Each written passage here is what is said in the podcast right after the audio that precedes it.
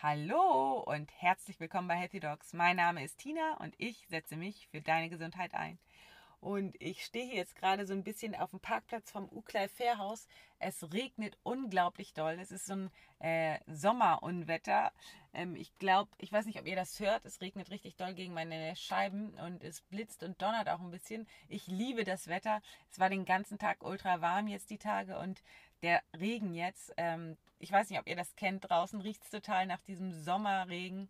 Ähm, dieser Asphalt ist, äh, setzt so besondere Stoffe frei jetzt durch den Regen, weil der so warm aufgeheizt war und ah, ich liebe das einfach. So richtig schön, trotzdem noch warm draußen und irgendwie, ja, ich mag das einfach. Und jetzt habe ich gedacht, ähm, weil ich mit dem Praxis-Smart unterwegs bin, das ist so ein kleiner Smart, den ich für Hausbesuche benutze, weil man damit so schlechte Sicht hat. Und ähm, habe ich gedacht, ich halte mal kurz an und nutze die Gelegenheit und spreche einfach mal das Intro für meine neue Folge ein. Und ich freue mich nämlich riesig, die Folge mit euch teilen zu können. Es war mal wieder so ein super tolles Interview, was ich da geführt habe. Und ähm, noch bevor ich loslege, möchte ich noch sagen, ähm, ich freue mich riesig, wenn dir äh, die Folge gefällt, dass du ähm, mir vielleicht ein Feedback da lässt oder mich bewertest bei iTunes und ähm, die Folge vielleicht teilst mit Freunden und Kollegen. Und ähm, ja, besuch mich doch gerne auf meiner Internetseite www.intuitiv-gesund.de. Verbinde dich mit mir bei ähm, Instagram oder Facebook, da heiße ich Healthy Dogs. Und ja, wenn dich interessiert, wie du dein eigener innerer Arzt wirst, ähm, dann äh, wäre vielleicht mein Buch was für dich. Ähm, das findest du auf meiner Internetseite www.intuitiv-gesund.de oder einfach bei Amazon. Dort heißt es intuitiv gesund. Genau, und jetzt äh, zu meinem heutigen Interviewgast. Es ist ähm, Frau Professorin Dr. Angela Geisler. Und zwar ist sie Chefärztin im Robert Bosch Krankenhaus in Stuttgart, Meditationslehrerin, Mind-Body-Medizinerin und Mutter zweier Kinder. Und im Interview erzählt sie mir, wie man das alles unter einen Hut bekommt. Und vor allem geht es auch darum, wie man ähm, dabei im alltäglichen Chaos gesund bleibt. Und ähm, was ich cool finde, ist, dass sie dabei ganz offen über ihren eigenen persönlichen Weg spricht, wie sie in die Führungsposition gekommen ist und was sie unter Führungskompetenz versteht auch unter weiblicher Führungskompetenz. Und äh, ist ja gerade so, dass Ärzte in Führungspositionen die Verantwortung haben, als gutes Vorbild für Mitarbeiter und Patienten voranzugehen. Und dabei verrät sie, was sie persönlich tut, um gesund zu bleiben und warum dabei nicht die äußeren Zustände, sondern die innere Einstellung von ausschlaggebender Wichtigkeit sind. Also es ist wirklich ein super tolles, inspirierendes Interview geworden. Ich freue mich riesig, das jetzt mit euch zu teilen. Und ähm, wenn du Frau Professor Dr. Geisler ähm, persönlich kennen will, kennenlernen willst, dann komm doch gern auf die, ähm, auf die Mindful Doctor Konferenz ähm, in Berlin am 23. und 24. Ähm, August ist das in Berlin, in Kreuzberg. Ich werde auch da sein und ich freue mich riesig, äh, dich dazu persönlich kennenzulernen. Und es gibt noch einige Tickets. Ähm, und zwar kannst du unter www.mindful-doctor ähm, zu den Tickets kommen. Ich äh, stelle noch einen Link dazu in die Show Notes, wie du an, äh, einen, an einen Rabatt kommst. Und ja, wenn du dazu irgendwelche Fragen hast, komm auch gerne mit mir in Verbindung. Ich ähm, freue mich riesig von dir zu hören. Und jetzt geht's auch schon los mit dem Interview. Ich freue mich riesig über meinen heutigen Interviewgast. Es ist Frau Professorin Dr. Med Angela Geisler. Sie ist Chefärztin im Robert Bosch Krankenhaus in Stuttgart. Sie ist nämlich Fachärztin für Radiologie. Sie ist aber auch Meditationslehrerin, macht Mind-Body-Medizin und macht Führungskräftetraining. Und außerdem lehrt sie Zen für, also für Führungskräfte in Kliniken und Unternehmen. Ja, liebe Frau Professor Dr. Geisler, vielleicht stellen Sie sich noch einmal persönlich vor, damit meine Hörer Sie so ein bisschen persönlich kennenlernen. Ja, also ich freue mich auch, dass das jetzt klappt und funktioniert und wir zusammen sprechen können. Ja, ich bin schon sehr lange Chefärztin, seit 2000 und habe mich eben sehr, sehr intensiv auch mit der Meditation auseinandergesetzt, eigentlich aus persönlichem Befinden, wie man sich vorstellen kann, weil ich auch zwei Kinder habe und die Anfangszeit an der Klinik ein wenig stressig war. Und so bin ich beim Meditieren gelandet und bei der Mind-Body-Medizin, zusätzlich zur Radiologie. Und habe dann auch gedacht, meine Erfahrungen als Führungskraft einfach zu teilen. Habe viel Frauenführungskräftetrainings auch gemacht. Wobei das schwierig ist, so viele Frauen in Führung gibt es gar nicht. Und das finde ich gleich mal ein spannendes Thema. Und ja, freue mich eben jetzt auch weiter auf diesem Gebiet was machen zu können und das Wissen weiterzugeben, eben nicht nur an meine Mitarbeiter, sondern eben auch an ein paar andere Leute weiter weg, so wie jetzt. Ja, ja. Ähm, wie sind Sie denn überhaupt zur Medizin gekommen? Wie bin ich zur Medizin gekommen? Ja, das ist eine ganz spannende Frage. Eigentlich fand ich, die Medizin ist das letzte Studium Generale. Es gab viel Psychologie, das fand ich super spannend, aber ich wollte jetzt nicht unbedingt Psychologie studieren. Es gab viel Naturwissenschaften, die fand ich auch super spannend. Und dann habe ich mal so eine Weile überlegt, habe gedacht, eigentlich ist Medizin die Fusion aus allem. Und so ist es auch. Und ja, mein Werdegang zeigt das ja auch so ein bisschen. Man würde ja üblicherweise bei der Radiologe nicht die Mind-Body-Medizin vermuten. Ja. Und das ist eben das Großartige. Man kann sich in der Medizin in unglaublich viele Bereiche bewegen. Ja. Und ganz viele Sachen machen. Von klassischer Führung, gibt ja Mediziner, die irgendwann in einer Firma landen, bis zum Hausarzt, bis zum Kollegen, der bei Ärzte ohne Grenzen arbeitet. Es ist eigentlich grandios. Also würden Sie auch immer wieder Medizin studieren? Ja, also wir waren nicht abschreckend genug. Mein Sohn studiert auch Medizin. ja. Das ist, ja, ich finde, das ist großartig und es ist eben wirklich was, wo man ganz viele Entwicklungsmöglichkeiten hat. Die hat man sonst nicht in diesem Ausmaß. Ja, schön. Wie sind Sie denn ähm, auf die Radiologie gekommen?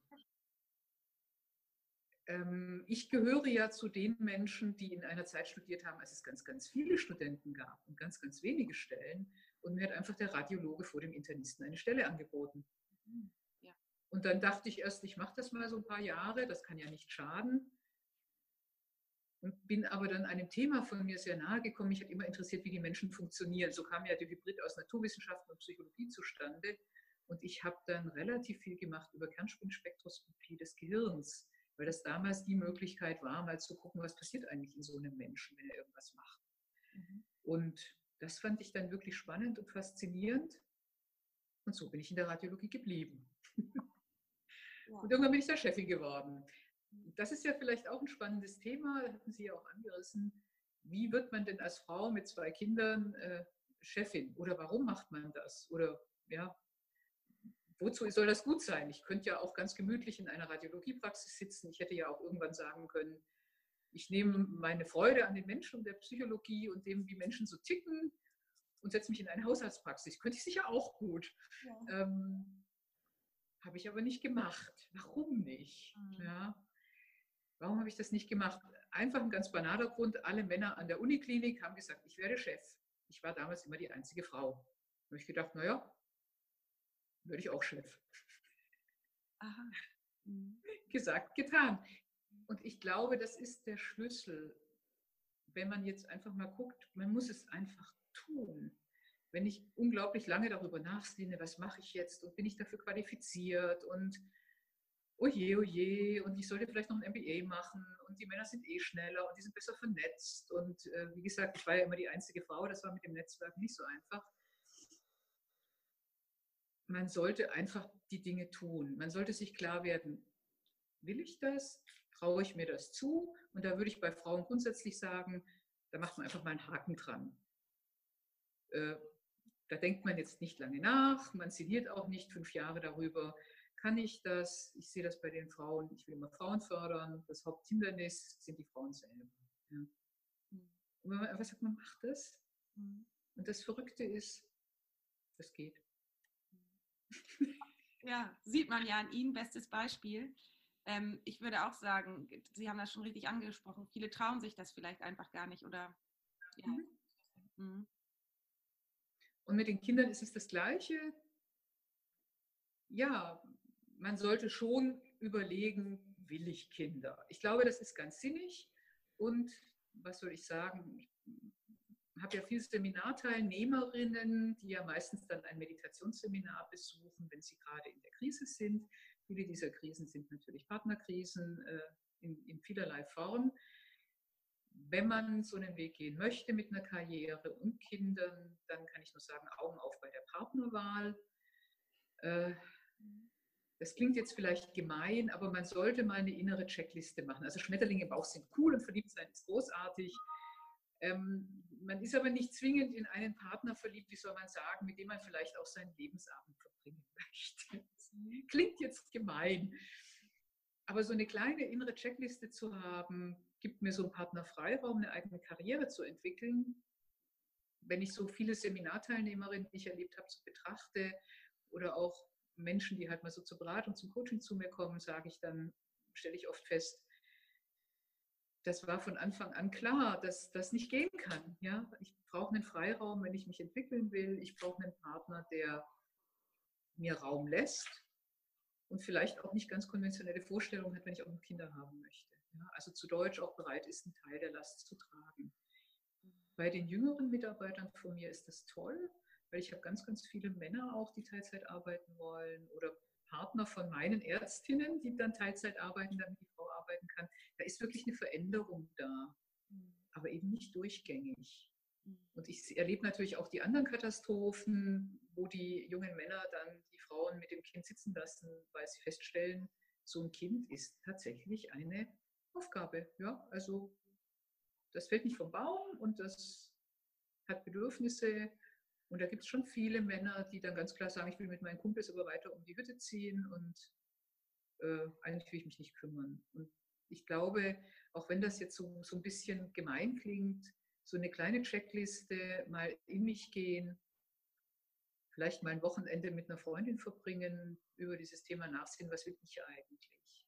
Was sind meine Ziele, was sind meine Bedürfnisse? brauche ich Freiraum, will ich mich entwickeln, finde ich es ganz toll in einer konventionellen Partnerschaft. Das ist ja völlig in Ordnung. Ja, wenn jemand sagt, nö, ich will keine Karriere machen, ich möchte ganz konventionell leben, ist das ja genauso in Ordnung. Aber ich muss mir klar darüber sein. Und da erlebe ich halt die größten Katastrophen. Ja. Mhm. Was war Ihnen oder war Ihnen denn wichtiger oder war das gleich? Familie oder Karriere? Weil früher ähm, hat man ja immer so gedacht, es geht nur das eine oder das andere. Und das ist auch. Okay, Moment. Ja. Ich brauche einen kleinen Schluck Flüssigkeit. Ja. War das gleich? Also sagen wir mal so, ich bin eher karriereorientiert gestartet. Ich wollte ja wissen, wie der Mensch tickt. Das heißt, ich wollte gerne forschen, wollte einfach mal gucken, wollte auch meine Grenzen ausprobieren. Das geht man nicht in den Fachbereich Radiologie damals. Ich kann mich noch erinnern, ich habe einen Vortrag gehalten, ich und 600 Männer in einem, in einem großen Kongresszentrum. Das heißt, ich wollte schon irgendwas erreichen. Und die Familie, das hat sich eben so entwickelt. Man lernt ja dann irgendwann mal einen Partner kennen, hoffe ich mal für die meisten Menschen oder eine Partnerin oder wie auch immer. Und dann muss man halt so ein bisschen überlegen, was soll diese Familie sein? Will man Kinder, will man keine Kinder? Und wenn man sich dann entscheidet, man möchte Kinder haben und man hat aber den Spaß daran, was zu entwickeln, Freiräume zu schaffen, zu gestalten, das ist ja Führung. Ja. Führung ist ja nicht, ich renne mit einer Fahne vorne weg, kann man auch machen alle folgen mir. Also das ist ja ein sehr männliches Führungsbild, ist nicht so meins. Für mich war es mehr so, Räume zu gestalten, Sachen zu entwickeln, mal zu gucken, wo laufen denn die Menschen hin. Man scheitert dann regelhaft, aber ist auch okay. Und wenn man das möchte, dann muss man sagen, okay, wenn ich jetzt Kinder will, wie kann das aussehen? Ja, und dann muss man eben, wie soll man sagen, deutsche liebgewonnene Eigenschaften von Frauen mal fallen lassen. Also man ist da nicht das rundum sorglos Paket für die Kinder. Und äh, erstaunlicherweise, meine Kinder sind wunderbar groß geworden. Meine Tochter will auch Karriere machen, war vielleicht auch nicht so schlecht. Aber man muss eben Abstriche machen, vielleicht von so einem Bild, was man im Kopf hat. Und deshalb sage ich ja, das Hauptthema, das ist wirklich mit sich selber in Kontakt mal zu kommen und zu überlegen, was will ich, wer bin ich. Ja? Und zwar offen, außerhalb von einem konventionellen Rollenmodell, was vielleicht die Mutter, der Partner, die Schwester sagt. Mhm. Und es dann einfach tun. Mhm. Und ja. überlegen, wie kann eine Kinderbetreuung ohne mich aussehen? Ja? Mhm. Wie schaffe ich eine stressfreie Kinderbetreuung? Ich versuche immer, meine schwangeren Mitarbeiter zu beraten. Ich bin nicht so erfolgreich damit. ich sage immer, könnt ihr mhm. so und so machen. Sie machen dann immer andere Sachen von denen ich natürlich aus vielen Jahren schon weiß, es wird nicht gut gehen. Also Eltern sind keine Kinderbetreuung. Also super cool, wenn man Urlaub will, aber nicht auf Dauer. Man muss wirklich planen und muss einfach sagen, okay, das Geld, was ich verdiene, das stecke ich in die Kinderbetreuung, bis die Kinder so groß sind, dass sie nicht mehr so teuer sind. Und das ist so. Und das muss der Partner dann auch akzeptieren. Die übliche Regel, die ich erlebe bei meinen Mitarbeitern, ist, naja, wenn die, das ganze Geld für die Kinderbetreuung drauf geht, kannst du ja auch gleich zu Hause bleiben. Und das ist ein totaler Irrsinn. Das heißt, ich nehme mich raus in eine völlig unsichere Situation. Meine Sekretärin sagte mal zu einer jungen Frau, die mit so einer Thematik dann bei ihr am Tresen stand und sozusagen ihre, ihre Schwangerschaft angekündigt hat mit diesen Worten, Ihnen ist schon klar, dass der größte Teil der Ehen in Deutschland geschieden wird. Was machen Sie dann? Ja.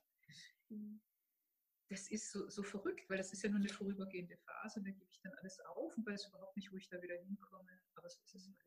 Aber auch das muss man dann, da muss man sich halt klar werden, okay, das ist wie ein Risikoinvestment in Aktien. Das kann gut gehen, muss es aber nicht. Ich muss mal gerade hier was weghauen von meinem Handy. So. Und ich finde das so verrückt, aber es ist, wie es ist, ja.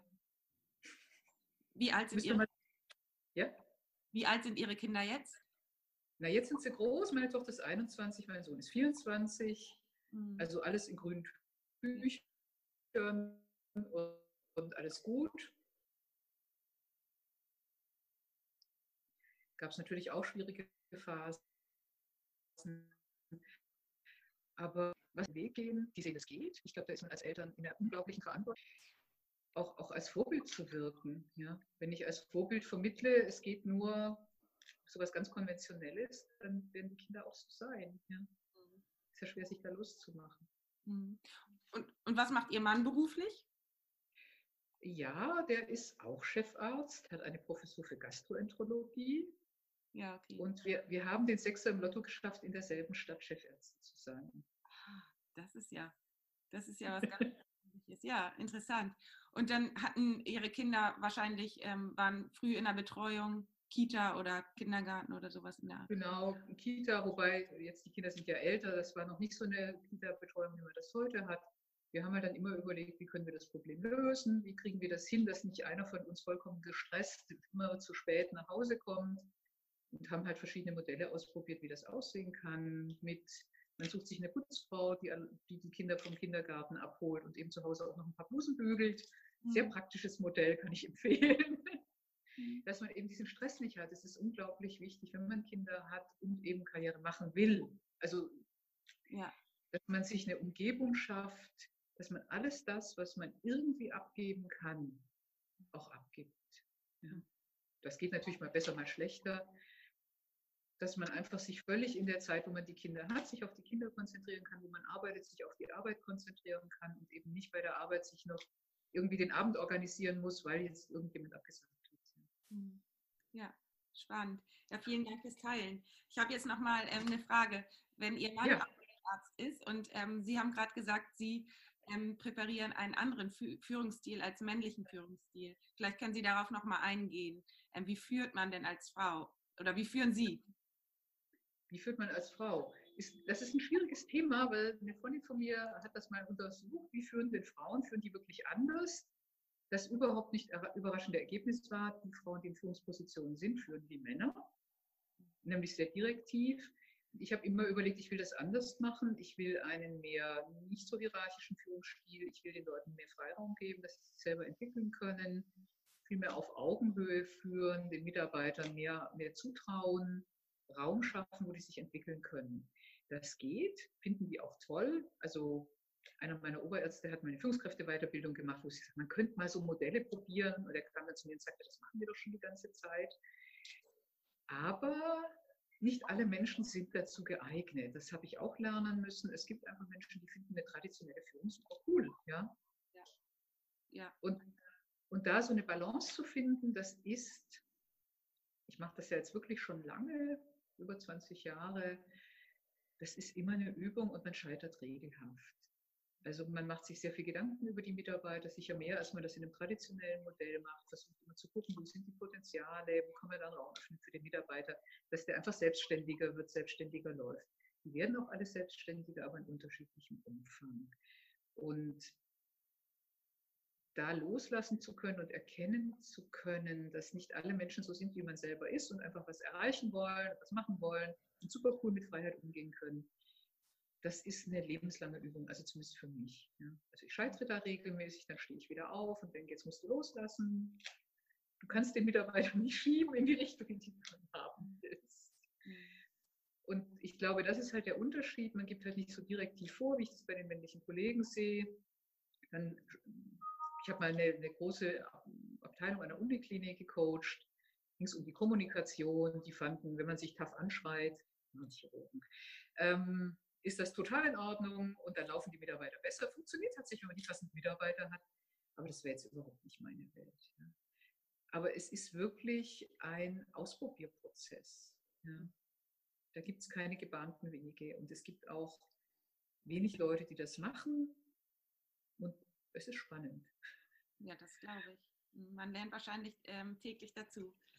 Man lernt wirklich dazu. Das ist auch der Grund, so bin ich ja auch zu den Führungskräfteschulungen gekommen, weil ich gedacht habe, zum einen will ich von anderen lernen, die vielleicht auch nicht im Krankenhaus sind. Krankenhäuser sind ein ganz, ganz spezifisches äh, Feld. Also das ist wie so ein kleiner Mikrokosmos, so eine Welt in der Welt. Wie ist denn eine Welt in einem Unternehmen? Und ich wollte einfach auch lernen in diesen Kursen, wie ist es woanders? Was machen die eigentlich? Wie führen die? Es gibt ja das Thema agile Führung, also alles im Team. Das habe ich gelernt. Ich habe dann immer gedacht, was ist das für mich so schwierig? Es ist für alle schwierig. Und so richtig umgesetzt haben es ganz, ganz wenige. Und man hat ja die Mitarbeiter, die man hat. Und da muss man irgendwie gucken, wie, wie mache ich das? Ja. Ja, das Aber das ist eben das Spannende an der Führung. Also deshalb würde ich auch sagen, wer Lust hat auf sowas, der sollte auch einfach mutig diesen Schritt gehen. Und im Krankenhaus fehlen Leute, die querdenken, die was anderes machen, die nicht einfach nur Karriere machen wollen, sondern die auch sagen, ich habe Lust am Gestalten. Ja, mhm. ja absolut. Wie ist es denn, ähm, wie ist Ihre, Ihr Eindruck? Ähm, Gibt es eine Tendenz? Wollen Menschen äh, in die Führungsposition oder nicht so? Jetzt sage ich mal, was, was mein Sohn mir erzählt hat. Der ist ja jetzt genau in dem Alter, in dem die Medizinstudenten Medizin studieren. Der sagte zu mir, Mama, die meisten wollen nicht führen. Und ich sagte, wie kommst du da drauf? Ja, er war mit seinen Kumpels auf irgendeinem Festival und hat festgestellt, die meisten wollen das nicht. Das ist was, was ich auch sehe. Es gibt nicht so viele, die in eine Verantwortung gehen wollen. Also selbst wenn ich als Chefin ja noch mit breiten Schultern da stehe wenn jetzt da einer mal irgendeinen Blödsinn macht, kann ich ja immer noch die Kuh vom Eis ziehen. Also sie sind ja noch gar nicht ganz oben. Ja? Das scheint unglaublich schwierig zu sein. Und ich verstehe das nicht, weil es erwartet ja keiner, dass man perfekt führt. Also natürlich erwarten das alle. Sie sind gerade vier Wochen nach dem Examen und können schon perfekt ein Wippel operieren, ist ja Logo. Ähm, und beim Führen ist es genauso. Man wächst ja da langsam rein und man muss sich halt weiterbilden. Und ich denke, gerade für die Mediziner, es einfach den Mut zu haben, diese, diese Chance zu nutzen, dass so wenig das machen wollen. Es gibt einem ja auch eine Möglichkeit, neue Dinge zu tun. Und wenn wir das nicht tun, dann gibt es am Schluss lauter so Mainstream-Leute, die iLab BWL auch studiert haben und die eigentlich Managers sind, dann kann ich auch in eine Autowerkstatt gehen und die managen oder Großkonzern, dann ist das kein Krankenhaus mehr. Ja? Und im Moment sehe ich halt, dass das ganz, ganz stark passiert, weil wir diesen riesigen ökonomischen Druck haben. Aber wenn es dann keine Leute gibt, die dann mal hinstehen und sagen, es geht ja nicht nur um das Geld, das ist wichtig, also man sollte natürlich nicht pleite gehen, um Gottes Willen. Aber einfach, einfach die Leute, die vielleicht frische Ideen haben, kann nur sagen, beißt euch durch, so wie die Grünen, die irgendwann mal gesagt haben, oder die Alt-68er, wir beginnen den Marsch durch die Instanzen. Ja? Mhm es ist ein langer Weg, aber es ist total toll. Ich will jetzt nicht sagen, dass es stressfrei ist, aber ich weiß nicht, Sie sind ja Allgemeinmedizinerin, der Haushaltspraxis ist auch nicht stressfrei. Ja? ja. Also so gar nicht, gar nicht. Mhm. Bei mir kam aber der Gedanke dazu auch erst ein bisschen später. Am Anfang wollte ich das auch nicht, weil ich, ja, ich finde, ähm, man wächst mit so viel Angst auf im Medizinstudium und auch in, äh, in der Facharztausbildung. Ähm, man, also ich habe Angst davor, muss ich sagen und mh, hm, vor der Verantwortung und vor dem ganzen ähm, äh, Administrativen. Ich wollte eigentlich am liebsten erstmal nur Medizin lernen.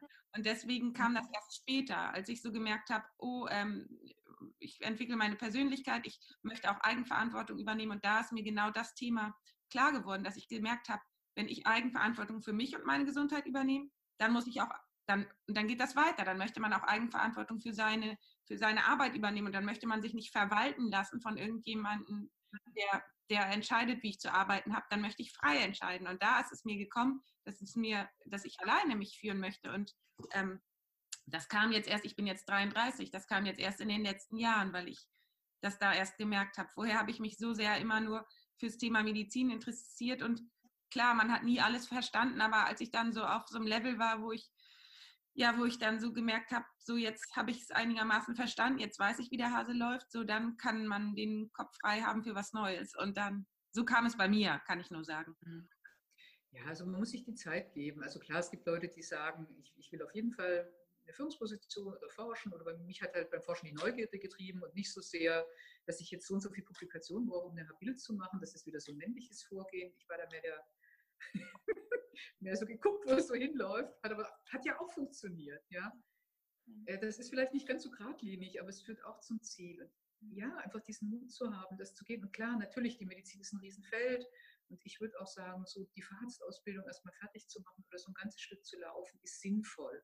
Auch um selber mal rauszufinden, was sind denn meine Fähigkeiten? Liegt mir mehr das Patientengespräch? Wo geht es drum? Ja? Und dann erst, das ist mit Kindern auch so, es ist durchaus sinnig, erstmal Facharzt zu machen, dann Kinder zu kriegen, weil dann hat man einfach Freiraum. Ja? Mhm. Ähm, und wir sind alle jung genug, also biologisch meine ich jetzt, dass man sich da keinen Kopf machen muss. Mit dem Führen ist es auch so, es braucht natürlich ein bisschen Zeit, dahin zu wachsen. Und man wächst da mit jedem Jahr weiter. Aber das ist, es ist einfach toll.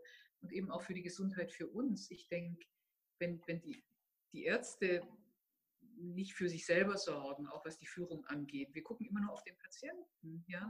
Aber ein kranker Arzt hilft überhaupt niemandem. Ein gestresster Arzt hilft überhaupt niemandem. Ein Arzt, der in einem hierarchischen Führungsmodell feststeckt, in dem er nicht leben will, hilft überhaupt niemandem. Ja?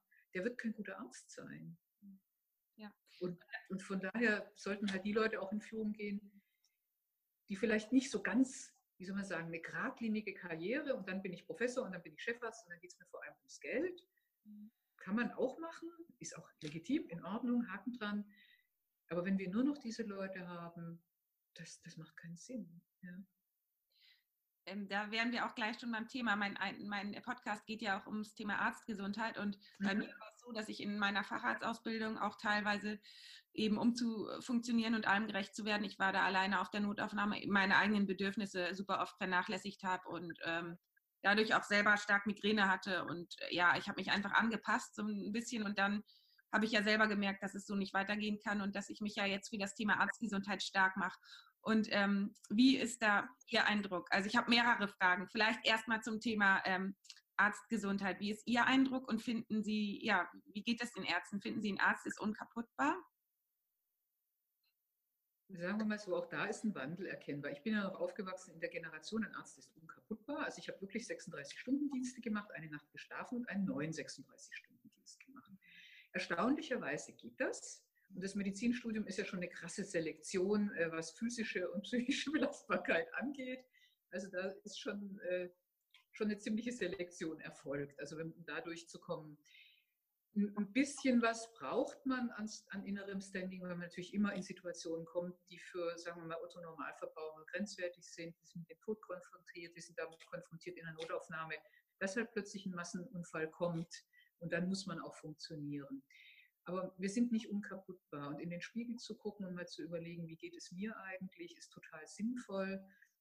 Und dann eben auch zu überlegen, sind die Strukturen richtig? Klar, wir kriegen immer mehr Druck, wir sollen immer mehr leisten, es wird immer eine stärkere Arbeitsverdichtung. Ich sehe das bei meinen Mitarbeitern. Und dann muss man halt irgendwann mal überlegen, wie, wie komme ich raus? Ich habe angefangen zu meditieren, was viel Zeit gekostet hat am Tag. Äh, das total Witzige daran war, also ich habe viel Zeit fürs Meditieren gebraucht und hatte aber plötzlich Zeit übrig. Ich kann nicht erklären, wie das geht. Ich habe dann andere gefragt, die meditieren und die haben dann gesagt, ganz ehrlich, äh, da war eine Journalistin, die auch riesig Stress hatte. Bei mir ist das auch so. Ich verstehe das nicht. Ich verstehe es bis heute nicht, aber ich habe im Laufe der Zeit mich ja viel damit beschäftigt, was ist passiert. Dadurch, dass ich mich um mich gekümmert habe, haben sich die Prioritäten verschoben. Das heißt, zu sortieren, wo man ja ganz tolle, teure Managementkurse machen kann, was hat eine hohe Priorität und ich muss es gleich erledigen und was ist eigentlich total Pillepalle macht aber einen unheimlichen Druck bei mir. Also steht an meinem Schreibtisch und treppelt mit den Füßen, ist aber völlig unsinnig. Ja? Und diese Entscheidungsfähigkeit, die habe ich damit gewonnen. Das glaube ich. Man muss eigentlich mit sich selber so in eine Einheit kommen. Und dann plötzlich löste sich das auf. Und was war das Ergebnis vom Ganzen? Ich bin wesentlich entspannter durch den Tag gegangen Und erstaunlicherweise entspannte sich auch mein Umfeld. Also ich bin ja jetzt Chefin und habe sozusagen meinen Mikrokosmos, in dem ich meine Beobachtungen machen kann. Mhm. Also deshalb sollten Leute in Führung gehen, die Spaß an so, so einem Thema haben, sollten das auch leben, weil der Fisch stinkt vom Kopf mhm. und coolerweise der Fisch verändert sich auch vom Kopf. Und das heißt, bei mir hat sich halt in der Abteilung dann ganz viel verändert. Auch die Mitarbeiter waren plötzlich entspannter, wenn der Chef entspannter ist. Ja. Ja. Meditation ist kein Entspannungstraining, aber es hat sich eben was verändert. Mhm. Und ich habe das ja dann so beobachtet und ich hatte zwischendurch auch mal meine Krise. Man hat ja so seine Krisen. Und dann kam die ganze Abteilung in die Krise. Und das fand ich dann schon sehr beeindruckend. Und was heißt das für die Arztgesundheit? Wenn ich eine Umgebung habe, ein Krankenhaus habe, in dem nur Druck ist, in dem die Chefs diesen Druck voll weitergeben, werden die Mitarbeiter auch krank werden. Und heutzutage kündigen die einfach, gehen weg, verschwinden. Das ist eben Abstimmung mit den Füßen, ist auch sinnvoll. Ich habe viele Mitarbeiter, die überlegen, ob sie Teilzeit arbeiten. Erstmal war das ein bisschen ein Horrortrip, weil Sie können sich vorstellen, Stellenpläne im Krankenhaus äh, sehen das nicht so vor. Ähm, aber dann stellte sich heraus, je mehr Leute Teilzeit arbeiten, wird dann doch ein Schuh draus. Also die Dienstplanung ist furchtbar, aber die Leute sind zufriedener. Und einfach offen damit umzugehen. Und ich habe eigentlich einen relativ niedrigen Krankenstand auf der ärztlichen Seite. Bei den technischen Mitarbeitern ist es viel, viel schwieriger. Krankenschwestern sind viel, viel schwieriger, weil die ganz anders mit sich und untereinander umgehen. Das ist echt ein total krasses Thema. Ja, wie gehen wir miteinander um? Wie kommunizieren wir? kommunizieren wir wertschätzend und empathisch mit den Kollegen und Mitarbeitern? Oder kommunizieren wir, wie soll ich sagen, naja, wertschätzend und empathisch mit Patienten?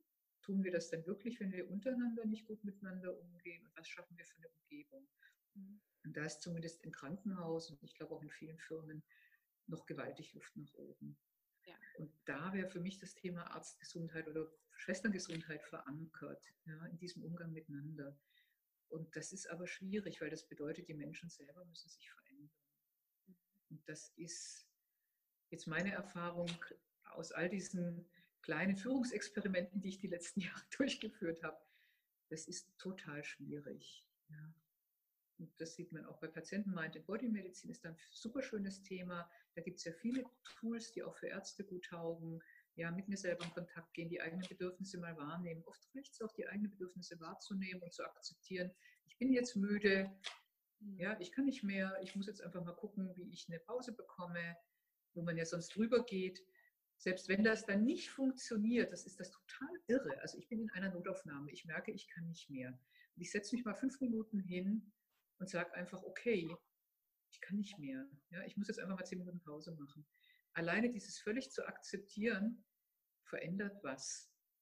Und man, man geht dann plötzlich, die Arbeit ist die gleiche, der Stress ist das gleiche, die Notaufnahme ist immer noch voll, aber ich habe ein eigenes, einen eigenen inneren Punkt gefunden und plötzlich geht es besser. Ja. Mhm. Aber das ist ein total schwieriger Weg. Mhm. Und es gibt eben nichts von außen, wo ich sage, ich schmeiße eine Pille ein, geht natürlich auch, ähm, wissen wir auch beide.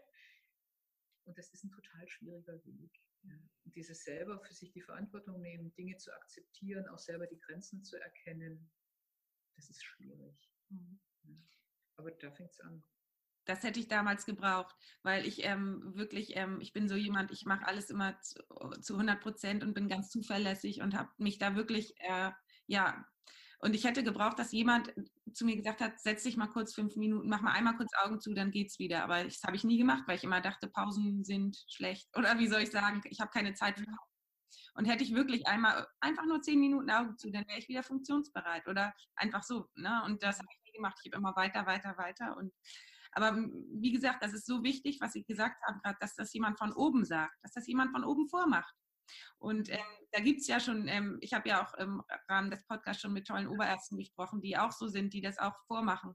Und ich glaube, dass da jetzt eine neue Generation auch heranwächst. Und deswegen, ich bewundere das, wie Sie das machen. Sie sind ja schon, ähm, ne, also Sie haben Kinder im Studentenalter und sind wahrscheinlich dadurch so, ähm, so äh, dabei. Auch Sie meditieren, Sie machen, äh, Sie machen Zen und das Ganze, das ist ja ungewöhnlich. Wahrscheinlich gerade, weil sie Kontakt zu jüngeren Leuten haben und weil sie es auch am eigenen Körper gemerkt haben, weil sie es einfach für sich selber herausgefunden haben, dass es ihnen gut tut.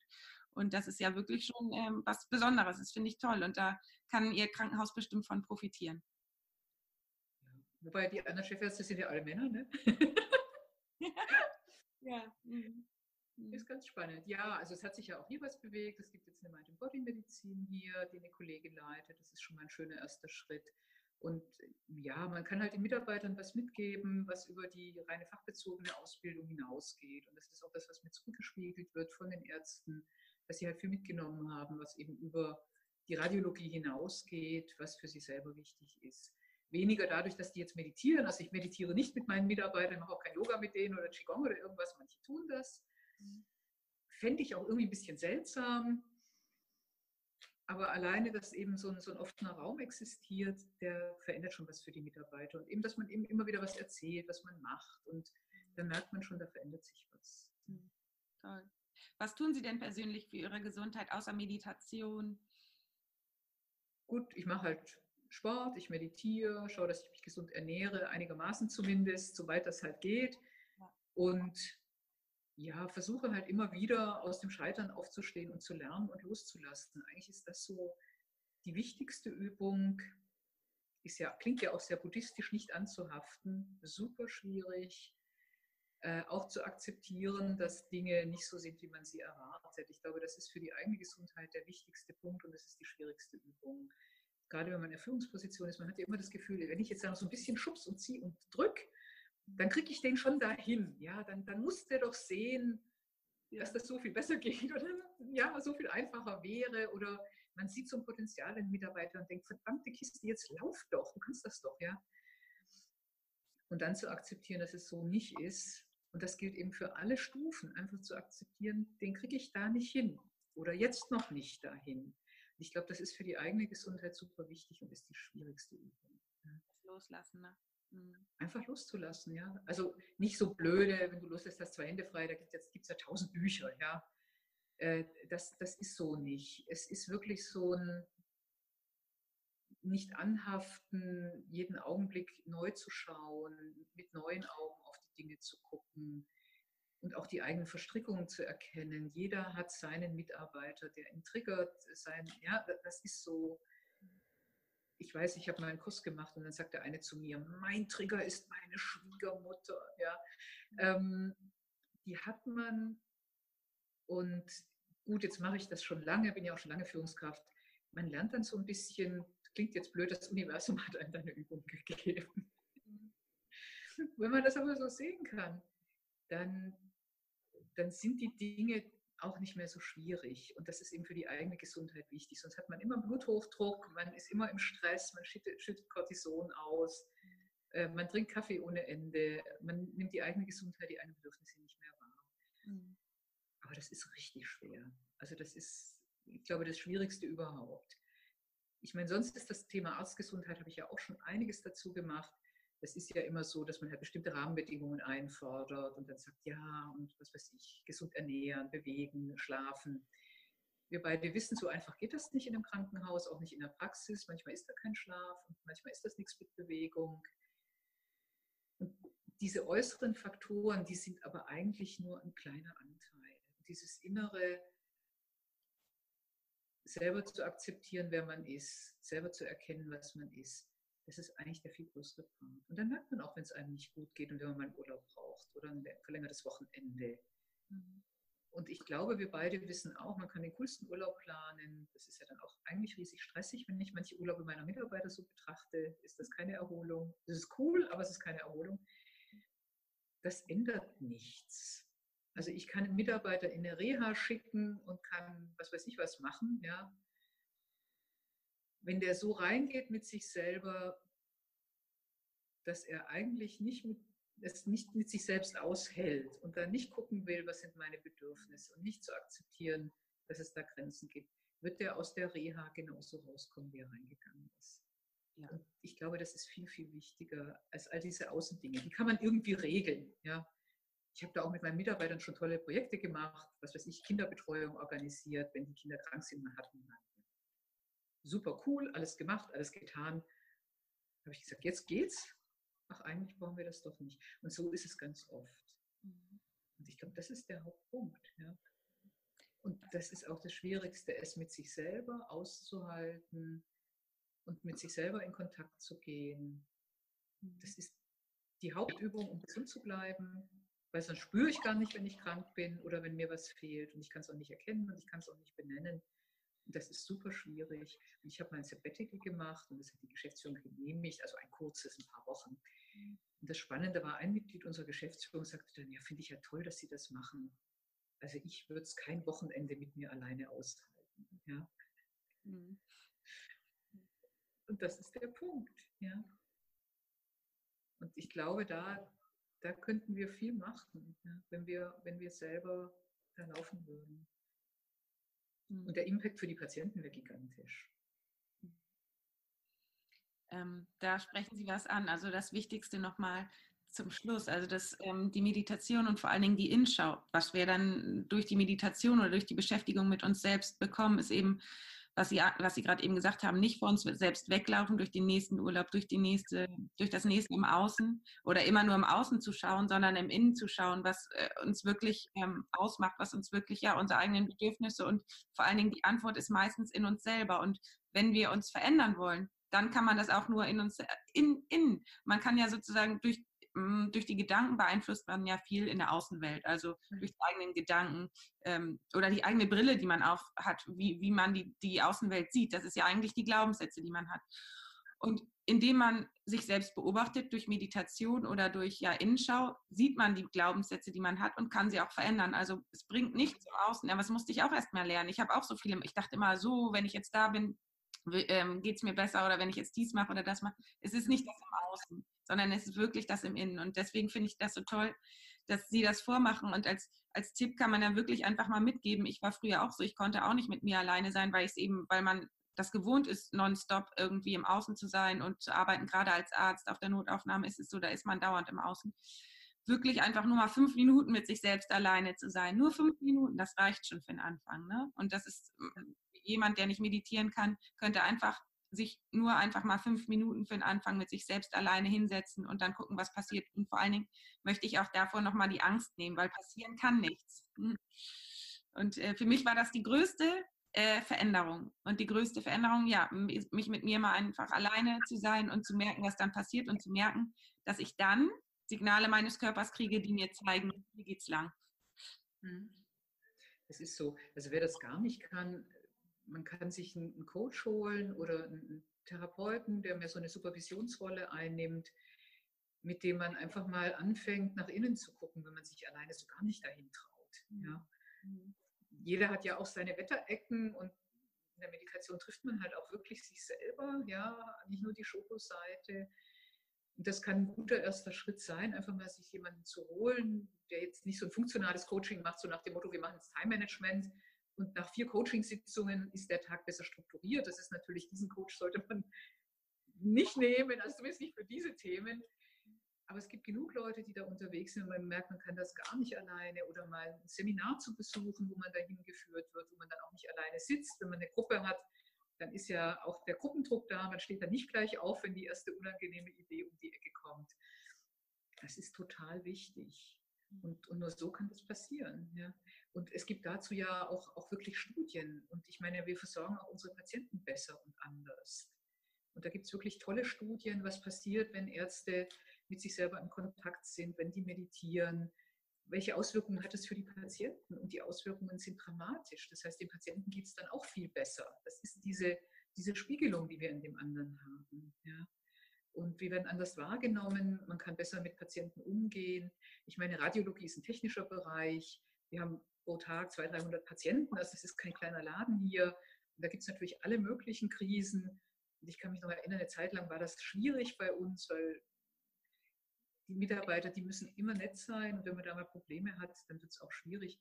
Und ich hatte dann ab und zu die Patienten, die sich so ganz furchtbar beschwert haben. Und das war dann ganz witzig. Meine Sekretärin sagte dann, ich verstehe das nicht. Die kommen dann rein und sind richtig wütend. Und wenn sie rausgehen, lachen sie sich tot.